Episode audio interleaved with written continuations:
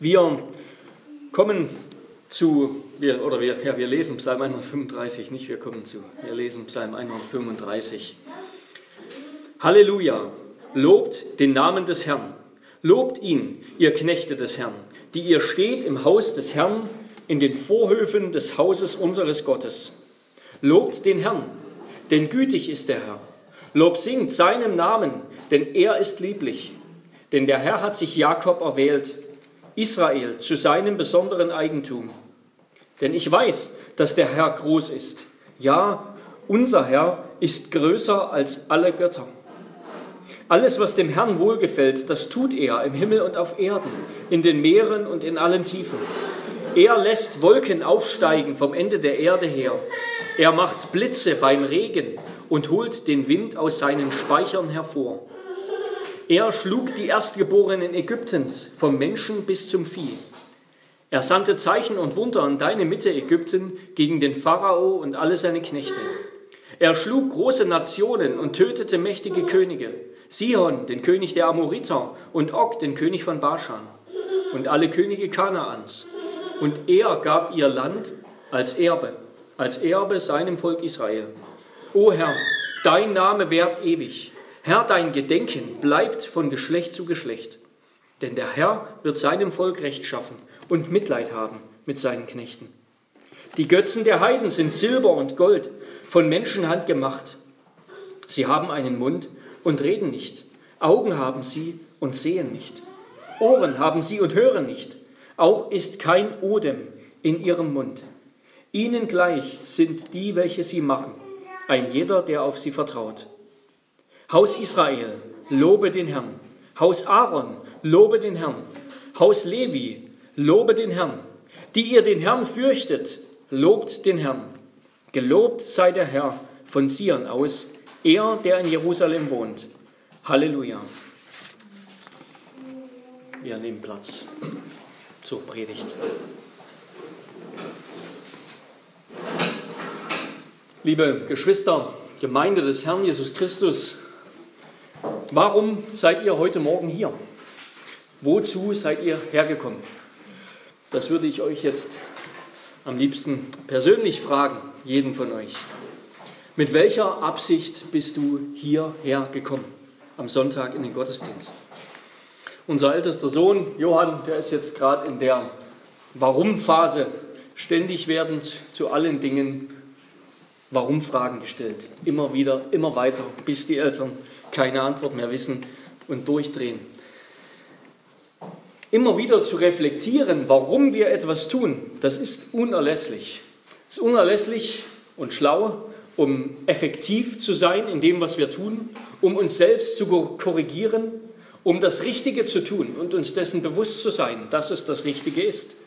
Und es ist besonders bei den Dingen wichtig, die wir alltäglich tun, das heißt, die wir immer wieder regelmäßig tun, mit denen wir uns regelmäßig beschäftigen und umgeben.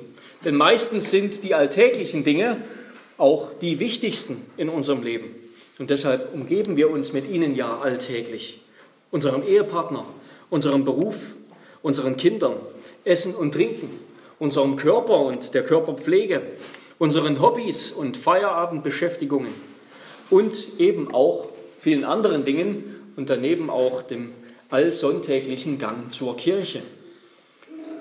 Aber gerade weil diese Dinge auch so alltäglich sind, so wichtig sie sind, deshalb stehen sie in der Gefahr, von uns über die Zeit weniger beachtet zu werden. Wir halten sie für selbstverständlich, wir geben uns keine Mühe, wir investieren uns nicht mehr in sie. Und deshalb gehen sie nicht selten über die Jahre kaputt. Sie verlieren ihre Schönheit und Kraft, die sie am Anfang hatten. Sie verrosten, eben wie eine Maschine, die immerzu läuft, aber nie geölt, nie gewartet wird. Gerade diese alltäglichen Dinge, die einerseits so wertvoll sind, gehen doch andererseits so leicht kaputt, wenn wir nicht in sie investieren, wenn wir nicht über sie reflektieren. Sie sind wie die Schuhe, wie die Schuhsohlen, auf denen wir überall hinlaufen. Aber auch Schuhsohlen gehen kaputt und Schuhe wollen gepflegt werden. Also lasst uns reflektieren, warum wir hier sind, warum wir Gottesdienst feiern. Warum bist du heute Morgen hier? Ich sage dir, warum du hier sein solltest, was deine Motivation sein sollte, nämlich um deinen Gott anzubeten. Den Herrn, der dich berufen hat, der dich geschaffen hat, der dich gerettet hat, dem du Treue und Loyalität versprochen hast, ihn zu loben und zu preisen. Denn das verlangt Gott von uns. Und dazu, dazu ist nicht nur der Sonntag da, dazu ist jeder Tag da, das sollen wir an jedem Tag der Woche tun, aber der Sonntag ist der Tag, an dem wir besonders uns daran erinnern, dass alles mit Gott beginnt und dass alles mit Gottes Lob beginnt. Dazu ruft Gott uns auf, auch in diesem Psalm. Halleluja, lobt den Namen des Herrn. Lobt ihn, ihr Knechte des Herrn, die ihr steht im Hause des Herrn, in den Vorhöfen des Hauses unseres Gottes. Gerade deshalb beginnen unsere Gottesdienste, ein jeder Gottesdienst mit einem Ruf zur Anbetung. So nennen wir das. Gott ruft uns, ihn anzubeten, wie es ihm gebührt, wie es Gott gebührt und wie es unsere Bestimmung ist. Unsere Bestimmung als Menschen. Gott gebührt Verherrlichung. Gott gebührt es, gepriesen zu werden. Es ist angemessen.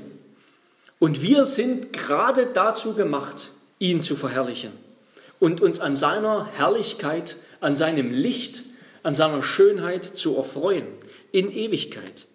Gott hat es so gemacht, dass unser höchstes Glück, unsere tiefste Zufriedenheit und Ruhe gerade darin gefunden werden. Gottes Herrlichkeit anzuschauen, sie zu genießen, uns an ihr zu erfreuen und ihn dann auch mit unseren Worten und mit unserem Tun und mit unserem ganzen Leben zu loben, zu preisen, zu bekennen, darüber zu sprechen, darüber zu singen. Und deshalb ist dieser Ruf zur Anbetung oder sind die Texte für den Ruf zur Anbetung, die wir in unseren Gottesdiensten verwenden, sind immer Imperative, also Aufrufe, Befehle. Halleluja, das ist ein Imperativ. Das heißt, lobet ja, lobet Jahwe, lobet den Herrn, preiset den Herrn. So beginnt jeder Gottesdienst. So beginnt jeder Tag. So beginnt unser Leben. Aber warum? Wir machen es wie die Kinder und, und fragen weiter, warum sollen wir das tun? Warum sollen wir Gott loben? Dafür gibt es viele Gründe, unendlich viele Gründe in Gott selbst. Drei davon erklärt uns unser Psalm, Psalm 135. Gott ist, unser Gott ist allein anbetungswürdig. Er verdient Verehrung. Er verdient es, dass wir ihn anbeten. Erstens, denn er ist gütig und nimmt sich unser an. Zweitens, er ist größer als alle Götter und beherrscht alles. Und drittens, alle anderen Götter sind leblos und nehmen Leben, denen, die sie anbeten. Erstens also, Gott ist anbetungswürdig und verdient Verehrung. Gott allein ist anbetungswürdig, denn er ist gütig und nimmt sich, nimmt sich unser an. Viermal werden wir hier aufgefordert, in diesem Psalm am Anfang, gleich am Anfang, Gott zu loben.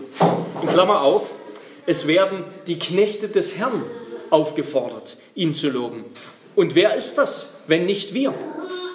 Die Gemeinde des Herrn Jesus Christus, die der Apostel Petrus ganz im Sinne des Alten Testaments ein auserwähltes Priestertum, ein auserwähltes Geschlecht, ein königliches Priestertum, ein heiliges Volk, ein Volk des Eigentums nennt, so wie hier in Vers 4 Israel, Jakob genannt wird, ein Volk des besonderen Eigentums. Wer ist das? Das sind wir. Das ist die Gemeinde des Herrn Jesus Christus. Wir sind das besondere Eigentum des Herrn. Wir, die wir an den Messias Jesus glauben, an den Messias Israels.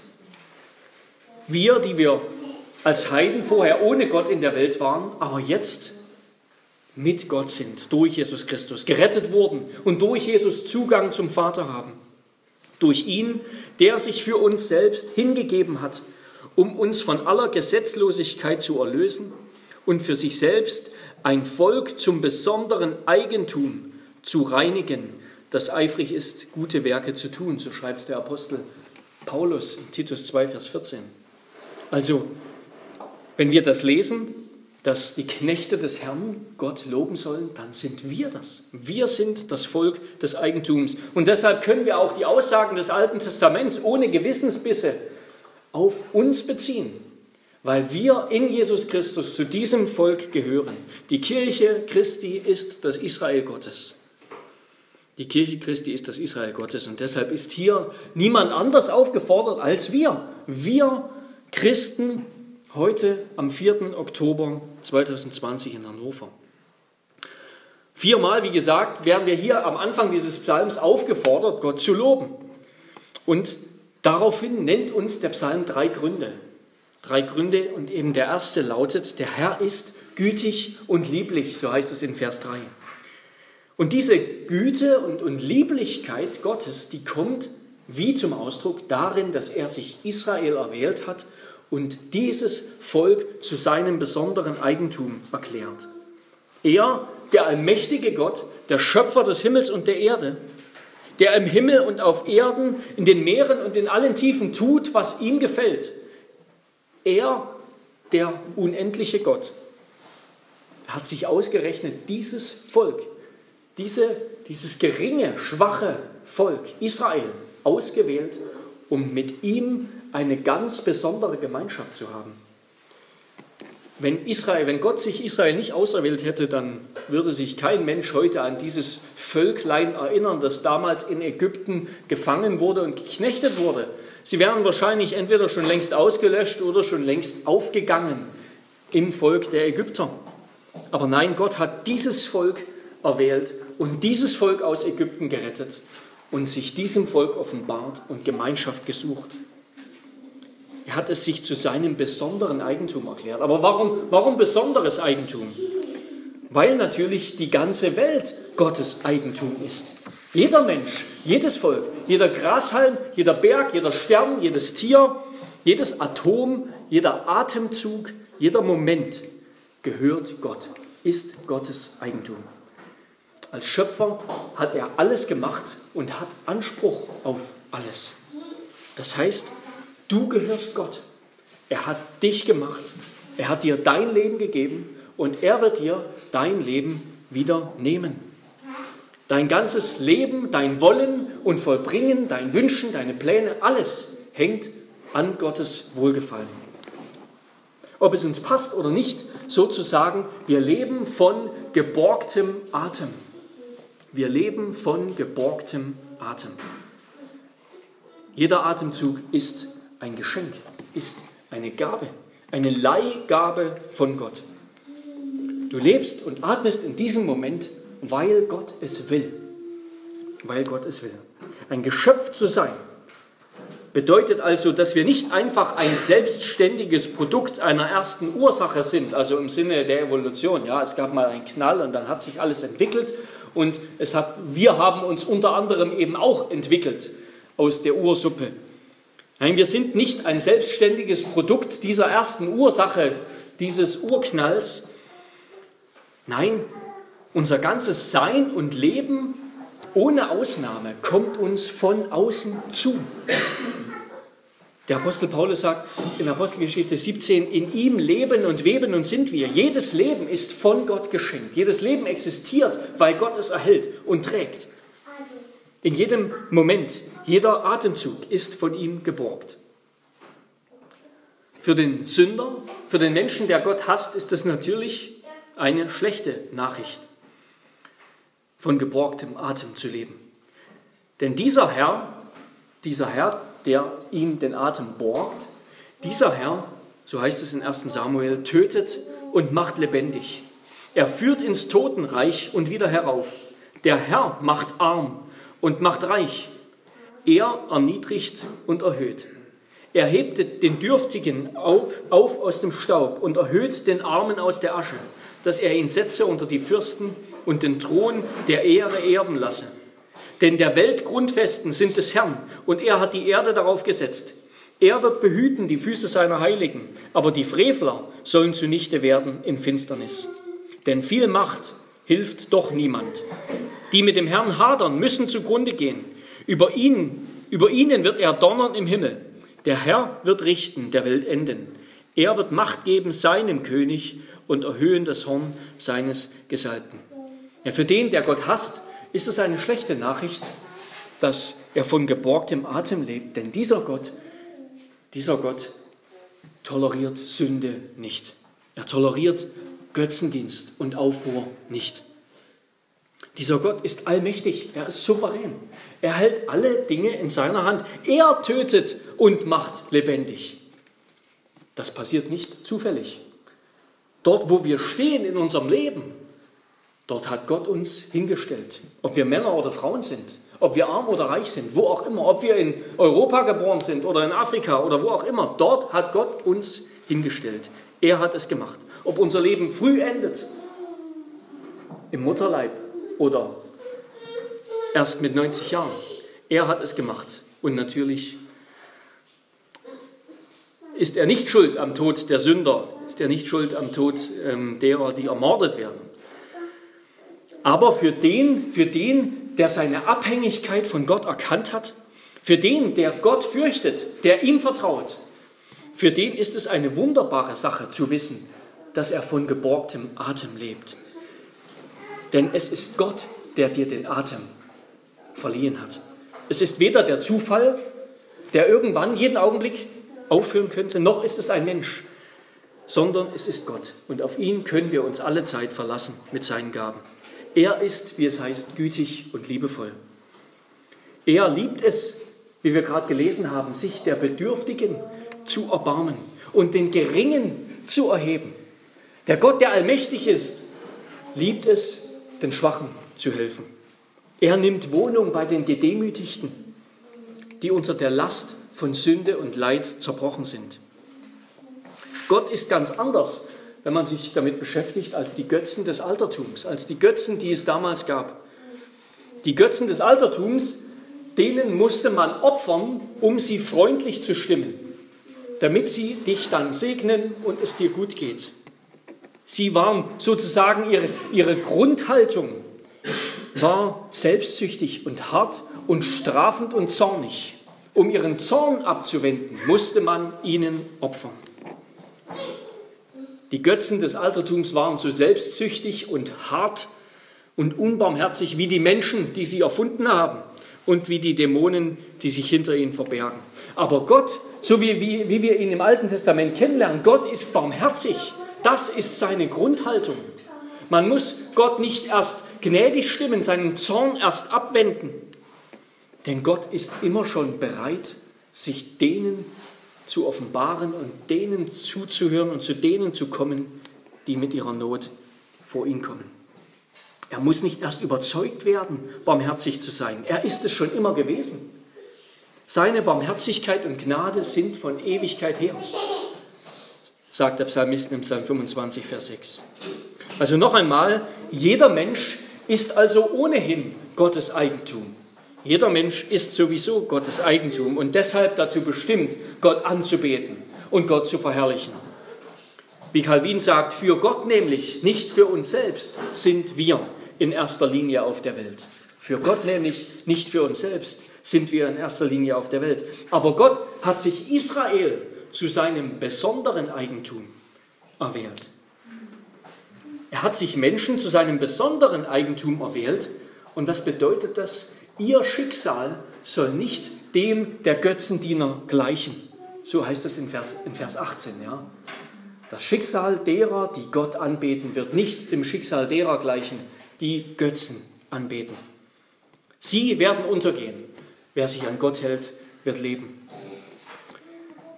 Und als Gott sich das vorgenommen hat, als Gott sich Israel erwählt hat, als Gott es sich vorgenommen hat, Menschen zu erlösen, sie bei seinem Namen zu nennen, ja Israel, Streiter Gottes, da ist Gottes Name in ihrem Namen drin. Sie sind bei Gottes Namen genannt. Als Gott sich das vorgenommen hat, ein Volk, ein auserwähltes Volk zu erretten, da hat er seine Ehre mit diesem Volk verknüpft, mit ihrem Heil verknüpft. Gott steht auf ewig mit seinem Namen dafür ein, dass dieses Volk lebt und bei ihm ist. Es hat Gott gefallen, seine Ehre mit dem Heil, dass seine Ehre mit dem Heil dieses Volkes steht oder fällt. deshalb, deshalb sehen wir es immer wieder im Alten Testament, dass zum Beispiel Mose, wenn das Volk Israel gesündigt hat, oder die Propheten, wenn das Volk Israel gesündigt hat, sie kommen zu Gott und sagen, Gott, denke doch an deine Ehre. Lass doch nicht die Ägypter über dich und die anderen Völker über dich lachen, weil du dein Volk verworfen hast. Denn du hast dich doch an dieses Volk gebunden. Ja, es hat Gott gefallen, seinen Namen, sich mit seinem Namen an, an, an, an das Heil von Menschen zu binden. Gott ist also unserer Anbetung würdig, weil er uns nicht nur geschaffen hat, das heißt uns ein Leben in Abhängigkeit von ihm geschenkt hat, sondern weil er, als wir dieses Leben in Sünde abgelehnt haben, dieses Leben, das er uns einmal geschenkt hat, als wir dieses Leben abgelehnt haben, hat er uns aus Gnade dieses Leben wieder geschenkt in Christus. Er hat uns in ihm erwählt, er hat uns in ihm angenommen und seinen Namen darauf gesetzt, mit seinem Namen selbst unterschrieben, dass wir gerettet werden. Gottes Unterschrift steht unter diesem Vertrag, den er mit Israel gemacht hat. Gottes Unterschrift. Wir sind also, Gott ist unserer Anbetung würdig, weil er uns gemacht hat und weil er uns, als wir ihn abgelehnt haben, wieder angenommen hat, wieder Leben geschenkt hat in Christus. Damit kommen wir zum zweiten Punkt. Gott allein ist auch unserer Anbetung würdig. Er verdient Verehrung, denn er ist größer als alle Götter. Er ist größer als alle Götter und beherrscht alles. So heißt es in Vers 5. Unser Herr ist größer als alle Götter. Da steht tatsächlich das Wort Elohim. Das ist das gleiche Wort wie für Gott, weil Elohim auch ja im Plural steht im Hebräischen. Unser Herr ist größer als alle Götter. Und der Psalmist wird hier jetzt ganz persönlich, wenn er in Vers 5 sagt, denn ich weiß, dass der Herr groß ist. Jetzt weiß ich es. Ich weiß es. Warum weiß ich es? Weil er es gesagt hat. Weil er reden kann, im Gegensatz zu den Götzen, die nicht reden können. Es hat sich uns noch kein anderer, noch kein Götze offenbart. Gott kann reden, die Götzen sind stumm. Gott ist groß, das heißt, er tut alles, was ihm wohlgefällt. Dass Gott groß ist, heißt, er ist vollkommen souverän, er ist allmächtig. Gott kann tun, was ihm gefällt in aller Welt. Da gibt es keine Grenzen. Er gibt Leben und er nimmt Leben. Er erhöht und er erniedrigt. Er schafft und er zerstört. Er kann alles tun. Er beherrscht die ganze Schöpfung und aus seiner Hand kommt auch der stärkste Sturm. Hier in Vers 7, da ist von Wolken, von Blitzen, von Regen die Rede, also von einem von Wind, also von einem Sturm. Gott ist Subjekt über die Naturgewalten. Gott beherrscht die Naturgewalten. Er beherrscht die ganze Erde. Gott wird von nichts kontrolliert. Er kontrolliert alles. Er kontrolliert alle Bereiche des Lebens. Während die antiken Götzen, wir kennen das von den Griechen, da gab es für jeden Bereich des Lebens einen Gott, der für diesen Bereich zuständig ist. Poseidon für das Meer und Zeus, das war der Göttervater und Demeter für die Fruchtbarkeit und Hades für die Toten und so weiter. Jeder Gott hatte so seinen Bereich. Aber Gott herrscht über die ganze Schöpfung. Er regiert über alles, ohne Einschränkung, ohne Widerwort, ohne sich mit irgendjemandem streiten zu müssen mit irgendwelchen anderen Göttern. Er allein hat geschaffen und er allein vermag die Schöpfung zu erhalten. Das ist eine ganz wichtige Botschaft und eine ganz relevante Botschaft für heute. Gott allein hat geschaffen und Gott allein vermag zu erhalten und auch wieder zu heilen, wiederherzustellen. Wir können die Schöpfung nur in einem ganz beschränkten Maße bewahren. Denn zuallererst sind wir es doch, die aufgrund unserer Sünde diese Schöpfung überhaupt erst kaputt gemacht haben. Und das ist als Christen unsere Botschaft an, an, an, an alle Umweltschützer, an alle, die die Umweltschutz wichtig halten. Diese, diese Wertschätzung der Schöpfung, dieser, diesen Wunsch, die Schöpfung zu erhalten, das ist gut, das ist gut und richtig. Das sollen wir tun. Aber der Grund der Malaise sozusagen, der ist unsere menschliche Auflehnung gegen den Schöpfer, Gott allein hat die Macht, die Schöpfung wiederherzustellen und zu heilen. Umweltschutz beginnt mit unserer Haltung gegenüber Gott, heißt das. Umweltschutz beginnt in unserem Herzen mit Buße, mit der Erkenntnis, die Schöpfung ist kaputt gegangen, weil wir uns als Geschöpfe gegen den Schöpfer aufgelehnt haben. Und dann sicherlich ist Umweltschutz auch eine Sache von Taten. Aber es beginnt mit einer Haltung gegenüber Gott.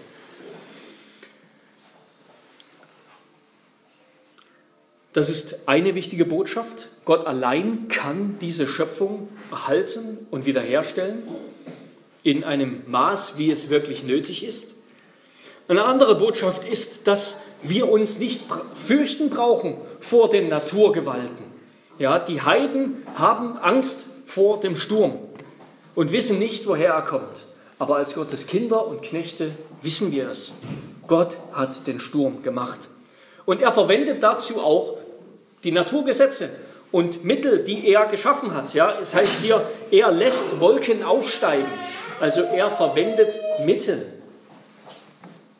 die er gemacht hat. Natürlich ist die Naturwissenschaft heute so weit, dass, dass sie erklären kann, woher ein Sturm kommt. Ja, ähm, wir können viel mehr Naturphänomene und Naturgewalten erklären, obwohl, wenn da mal meine Frau fragen, die, die ist ja quasi Naturwissenschaftlerin, ähm, obwohl wir auch heute immer noch viele Dinge nicht erklären können. Wir können immer noch nicht genau erklären, warum es wann regnet. Deshalb ist ja der Wetterdienst immer noch so ungenau.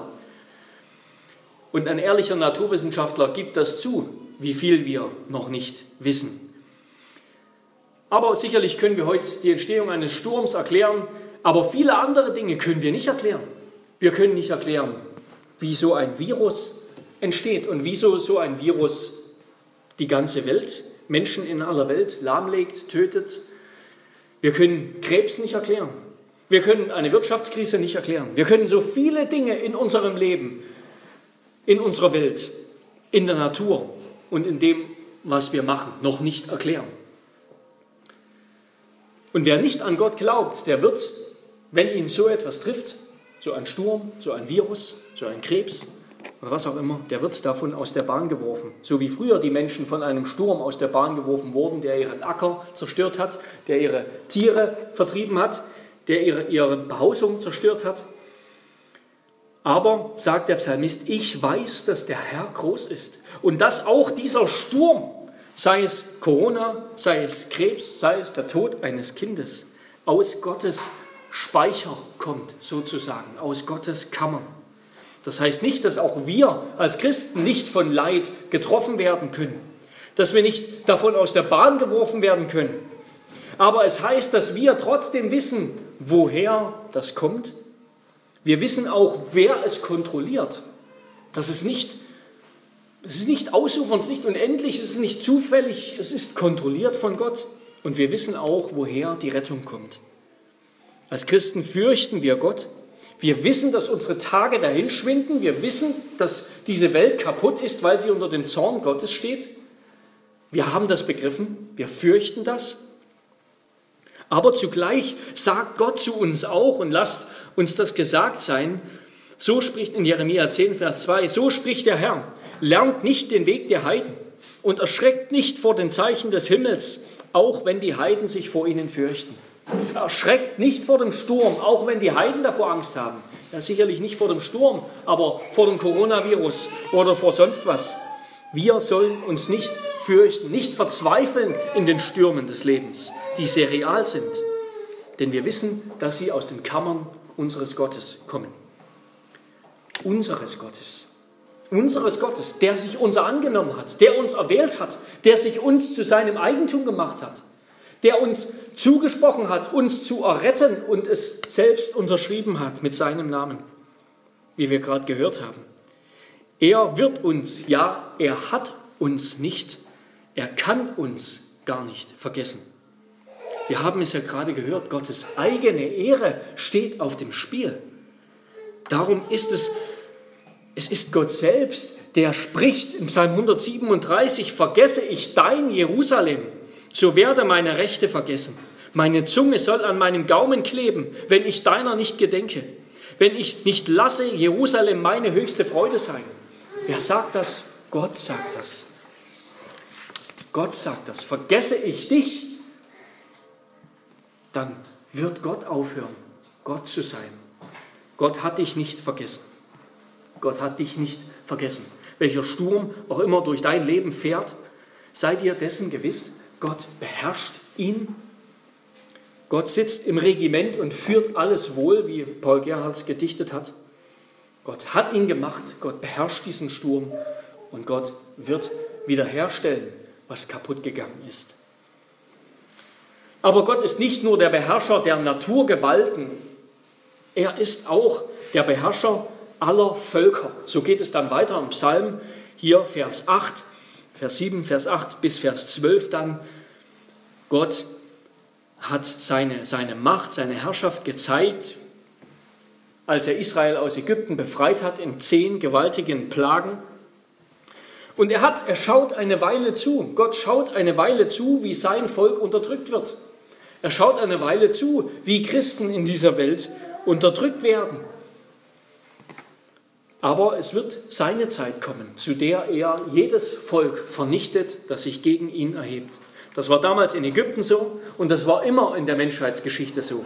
Das war im römischen Reich so, das Christen verfolgt hat und dann untergegangen ist. Das war im Dritten Reich so, vielleicht der größten antichristlichen Aufhebung, die es gibt, dem größtlichen Versuch, ein antichristliches Königreich Gottes aufzubauen, das es gibt. Das war in kommunistischen Diktaturen so. Und das wird auch in China so werden. Das wird in arabischen Ländern so sein. Jedes Regime, das sich gegen Gott und seinen Gesalbten erhebt, das wird fallen. Jedes Regime, das Gottes Kinder, Gottes Knechte unterdrückt, wird fallen. Am Ende wird, so sagt es Jesus, die Erde den Sanftmütigen gehören. Nicht den Gewalttätern, sondern den Sanftmütigen. In der Bergpredigt, Matthäus 5, Vers 5.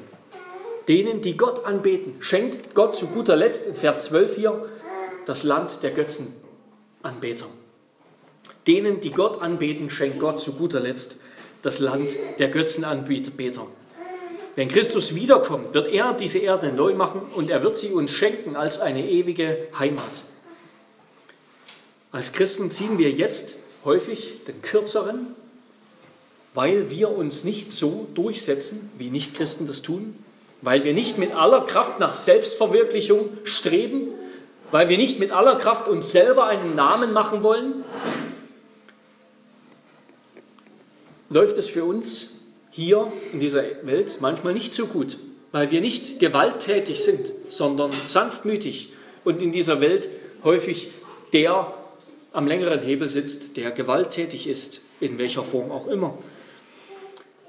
Aber Gott hat uns nicht vergessen. Er, wie es hier heißt in Vers 14, er wird uns zu unserem Recht verhelfen. Er wird uns, wenn wir hier ausgelacht werden, verspottet werden, wenn Christen hier unterdrückt werden, er wird ihnen zu ihrem Recht verhelfen. Er wird ihren Namen aufrichten. Er wird sie am Ende erheben, verteidigen, rehabilitieren als die, die gerecht sind, die die Wahrheit gesagt haben. Und Gott hat schon Mitleid mit uns. Er hat Mitleid mit uns, denn er hat seinen Sohn für uns zum Hohepriester und Fürsprecher gemacht, der mit uns und für uns gelitten hat. Martin Luther fasst diesen Punkt über die Größe Gottes in der Schöpfung wunderbar zusammen in, in seinem kleinen Katechismus. Da schreibt er, ich glaube an Gott, den Vater, den Allmächtigen, den Schöpfer des Himmels und der Erde. Was ist das? Ich glaube, dass mich Gott geschaffen hat, samt allen Kreaturen, mit Leib und Seele, Augen, Ohren und alle Glieder, Vernunft und alle Sinne gegeben hat und noch erhält Dazu Kleider und Schuh, Essen und Trinken, Haus und Hof, Weib und Kind, Acker, Vieh und alle Güter, mit allem, was Not tut, für Leib und Leben. Mich reichlich und täglich versorgt, in, versorgt, in allen Gefahren beschirmt und vor allem Übel behütet und bewahrt. Und das alles aus lauter väterlicher Güte und Barmherzigkeit, ohne all mein Verdienst und Würdigkeit für all das ich ihm zu danken und zu loben und dafür zu dienen und gehorsam zu sein schuldig bin. Das ist gewisslich wahr. Luther hat diese Verse wunderbarerweise zusammengefasst. Gott schenkt uns all das, er bewahrt uns, er hält uns in seiner Hand, ohne all mein Verdienst und Würdigkeit, allein aus seiner göttlichen Güte und Barmherzigkeit. Und damit kommen wir zum letzten Punkt. Gott ist zuletzt anbetungswürdig und verdient Verehrung, denn alle anderen Götter sind tot, sind leblos und nehmen Leben. Das ist vielleicht der Höhepunkt oder die polemische Spitze dieses Psalms, dann in den Versen, in den Versen 15 bis 18, nämlich der Spott über die anderen Götter, über die Götzen. Die Götzen der Heiden, ich lese uns das nochmal, Vers 15 bis 18. Die Götzen der Heiden sind Silber und Gold, von Menschenhand gemacht. Sie haben einen Mund und reden nicht. Augen haben sie und sehen nicht. Ohren haben sie und hören nicht. Auch ist kein Odem in ihrem Mund. Ihnen gleich sind die, welche sie machen, ein jeder, der auf sie vertraut. Der dreieinige Gott ist größer als alle Götzen, denn er allein hat Leben in sich selbst. Er allein besitzt Leben in sich selbst und er allein vermag Leben zu schenken, während alle Götzen leblos sind und denen Leben entziehen, die sie anbieten. Gott ist Leben und er besitzt das Leben. Er tut, was ihm gefällt. Die Götzen hingegen sind tot. Sie können gar nichts tun. Ja, Gott lacht sie aus, so wie in 1. Könige 18 Elia die Baalspropheten ausgelacht hat, weil ihr Gott nichts getan hat. Aber was ist das Resultat von Götzendienst? Was ist das Resultat davon, wenn ein Mensch nicht den wahrhaftigen, wahren Gott anbetet, sondern Götzen. Vers 18. Ihnen gleich sind die, welche sie machen, ein jeder, der auf sie vertraut. Und das Prinzip hinter diesem Vers, das lautet, was Menschen verehren, dem gleichen sie, entweder zum Verderben oder zur Wiederherstellung.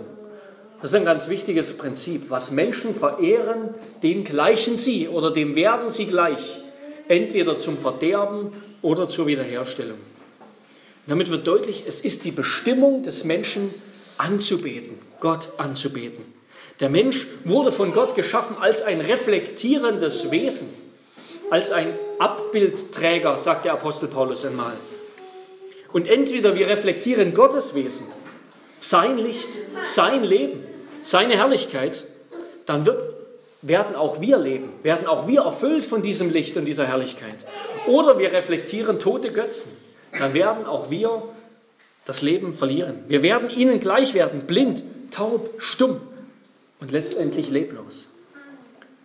Wir können nur entweder den Schöpfer reflektieren oder einen Teil aus der Schöpfung nehmen, ein bestimmtes Element, und das sind Götzen immer, ein bestimmtes Element aus der Schöpfung erheben und das zu unserem Gott machen, das zum, zur Quelle, zum Inbegriff unseres Glücks erklären. Wie ist das mit unseren heutigen Götzen? Passt das immer noch? Ich meine, damals, ja, damals, das sind Götzen, Götzenstatuen. Wir bauen heute keine Götzen mehr aus Silber und Gold, zumindest nicht mehr in Europa. Ja, wenn man nur nach Asien geht, das findet man immer noch sowas, Buddha-Statuen und alle möglichen Statuen, wo Leute hingehen und Kerzen davor anzünden und Opfer bringen. Jetzt nicht mehr Tieropfer, aber finanzielle Opfer und, und sonst irgendwas und, und Lebensversprechen. Aber unsere Götzen heute, jetzt in der Moderne in Europa, natürlich seit das Christentum sich in Europa durchgesetzt hat, sind nicht mehr keine Figuren mehr aus Gold oder Silber. Aber dennoch haben Menschen Götzen, nämlich Ideen. Ideen, von denen sie sich Glück und Heil erhoffen und auf die sie vertrauen. Etwas, ein Element aus der Schöpfung, das wir erheben und von dem wir uns Glück und Heil erhoffen. Und diese Ideen, diese ideellen Größen, die haben auch Körper. Sie manifestieren sich auch auf bestimmte Weise. Und das ist den antiken Götzen am Ende gar nicht unähnlich.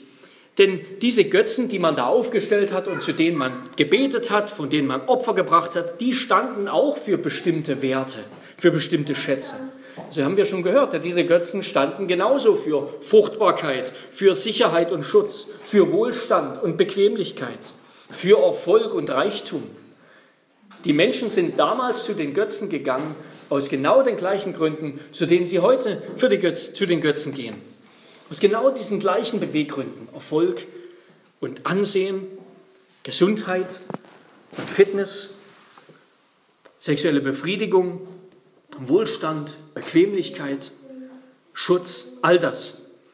Und es sind genau diese Ideen, die Menschen heute auch anbeten. Nur, dass wir jetzt keine, keine Statuen bauen, keine Tieropfer, aber auch bei uns nehmen diese Götzen eine materielle Form an.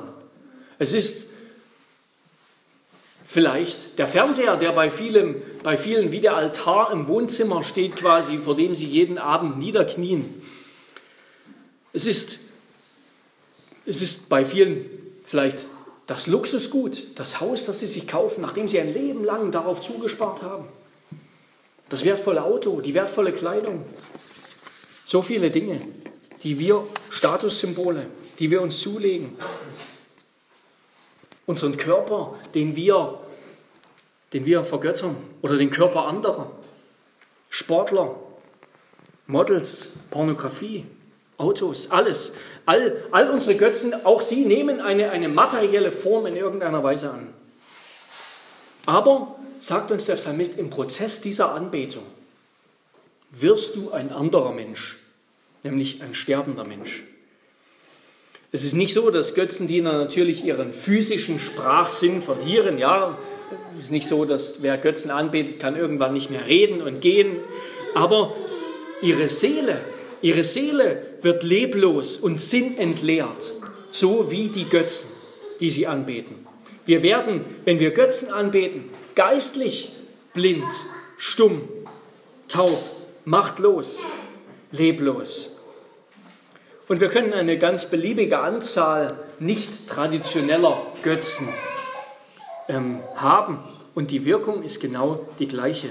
Wir werden zu dem, was wir anbeten. Wenn wir wenn wir die VIPs, die, die Stars und Sternchen verehren, dann werden auch wir eitel, unmoralisch, egozentrisch. Wenn wir Geld und Reichtum verehren und lieben, dann werden wir gierig, materialistisch, missbrauchend.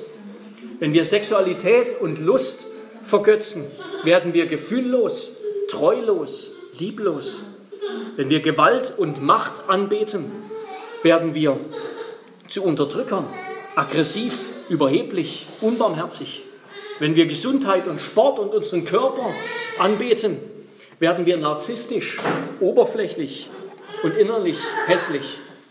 Wenn wir Ansehen, Erfolg und Ruhm anbeten, werden wir Lügner, rücksichtslos, arrogant.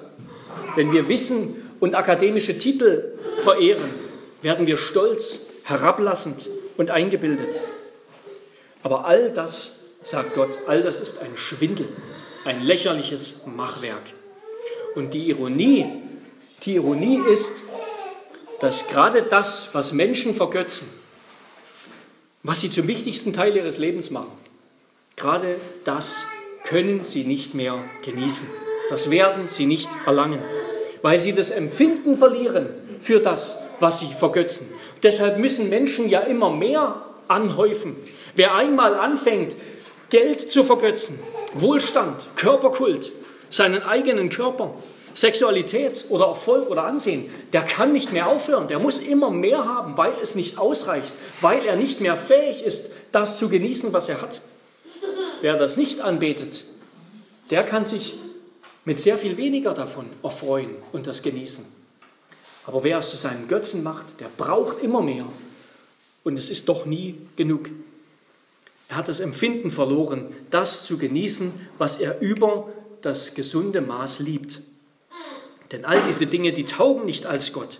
Gott allein vermag unser Verlangen zu stillen, unsere Sehnsucht zu stillen.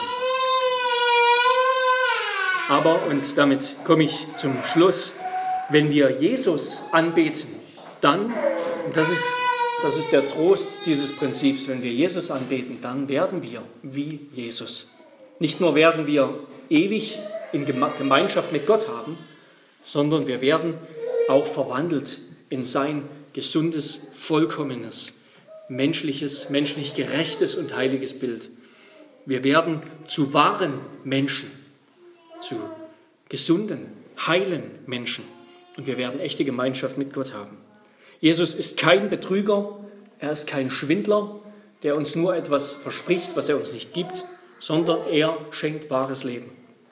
Und ich schließe mit 2. Korinther 3, Vers 18. Wir alle aber, indem wir mit unverhülltem Angesicht die Herrlichkeit des Herrn anschauen, diese Herrlichkeit des Herrn ist niemand anders als Jesus Christus, anschauen wie in einem Spiegel. Wir werden verwandelt in dasselbe Bild, von Herrlichkeit zu Herrlichkeit, nämlich vom Geist des Herrn. Amen. Amen. Lasst uns beten.